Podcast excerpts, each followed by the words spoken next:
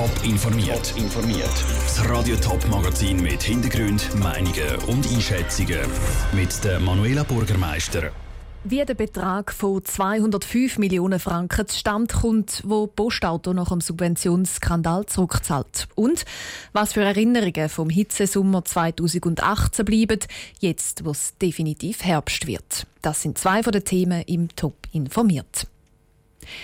205 Millionen Franken zahlt das Postauto am Bund, den Kanton und den Gemeinden zurück. Das Geld ist wieder Gutmachung für die Subventionen, wo Postauto sich in den letzten Jahren erschwindelt hat. Peter Hanselmann aus der Top News Redaktion. Wie kommt man denn jetzt auf die 205 Millionen? Der Betrag ist ausgehandelt worden unter der Federführung vom Bundesamt für Verkehr zusammen mit der Konferenz der kantonalen Direktoren für den öffentlichen Verkehr. Postauto ist verpflichtet worden, zum 188 Millionen Franken erschwindelte Subventionen zurückzuzahlen. Das für die Jahre 2007 bis 2018. Und für die Jahre vor 2007 zahlt Postauto freiwillig noch weitere 17 Millionen Franken zurück. Postauto will so den Schaden wieder gut machen und das Geld jetzt so schnell wie möglich zurückzahlen, hat es heute geheissen. Wie läuft jetzt das weiter? Von diesen 188 Millionen gehen fast 100 Millionen an Kantone und der Rest an Bund. Kantone verteilen dann das Geld noch weiter an die betroffenen Gemeinden. Für die Rückzahlung gibt es eine Rahmenvereinbarung, die muss jetzt aber noch von allen beteiligten Kantonen einzeln abgesegnet werden. Das Geld, das liegt aber laut der Post parat. Geld zurückzahlen, das ist ja nicht die einzige Konsequenz, wo der ganze Subventionsbeschiss mit sich gezogen hat. Nein, es hat ja schon diverse Rücktritte Unter anderem ist Postchefin Susanne Ruf im Juni per sofort zurücktreten. Und zuletzt dann, heute Morgen, ist bekannt worden, dass sich Postauto auch vom André Bourri trennt. Er ist der Chef der Postauto-Tochterfirma Gare Postal zu Frankreich.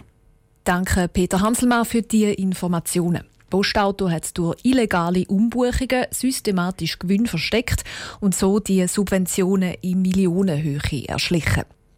Und das Geld, das Postauto durch die Tricksereien erschlichen hat, wird jetzt also wieder zurückgezahlt. Und das nach einem sehr genauen Schlüssel. Postauto hat seitenlange Tabellen aufgestellt, zum Auflisten, wer jetzt genau wie viel zurückbekommt. Andrea Platter. 88 Millionen Franken gehen am Bund, 100 Millionen an Kantone. Der Kanton Zürich kommt zum Beispiel fast 13 Millionen Franken zurück über, der Kanton Thurgau knapp 1,3 Millionen. Der Thurgauer Regierungsrat Walter Schönholzer ist zufrieden, weil er hat nicht mit so viel gerechnet. Die äh, Gesamtsumme, die jetzt da zurückerstattet wird, ist überraschend hoch.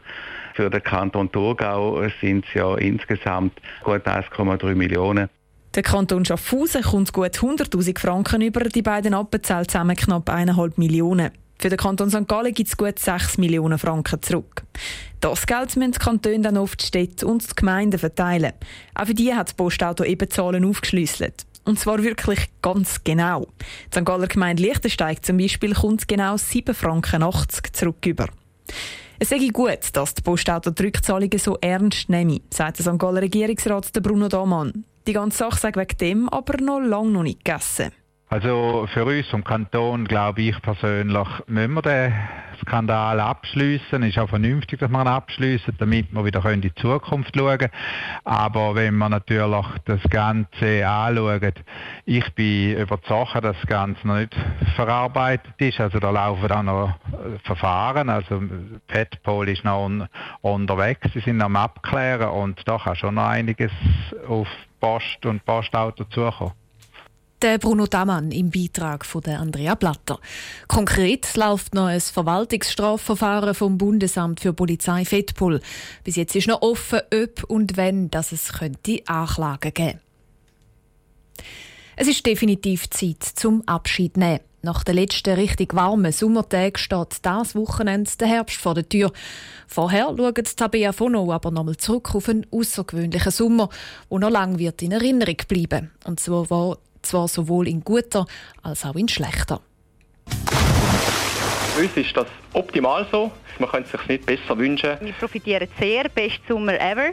Wir verkaufen Glasse wie wahnsinnig. Es ist momentan alles gesund und wegen der Trockenheit ist Füllnis sicher kein Thema im Moment. So tönt es von Bodybetreibern, Weinbauern und Glasseverkäufern. Und auch Herr und Frau Schweizer haben es genossen, zum jeden Tag in die Body zu gehen. Die Freude war aber nicht bei allen so gross. Gewesen. Ein Teil der Bauern hat gelitten. Betriebe in den Südlagen werden Ausfälle von 30-40 Prozent haben. Die Ausfälle die sind massiv, da muss man ganz klar sehen. Das ist jetzt eine Sache von vielleicht drei, vier Wochen, wo wir jetzt hier eine Hysterie haben. Die Tiere müssen jetzt kurzfristig fort. Ernteausfälle und Notschlachtungen. Und dann ist noch dazu gekommen, dass die Bauern aus vielen Flüssen kein Wasser mehr haben dürfen rausnehmen. Weil die so trocken waren, sind unter anderem im Rhein Fische gestorben.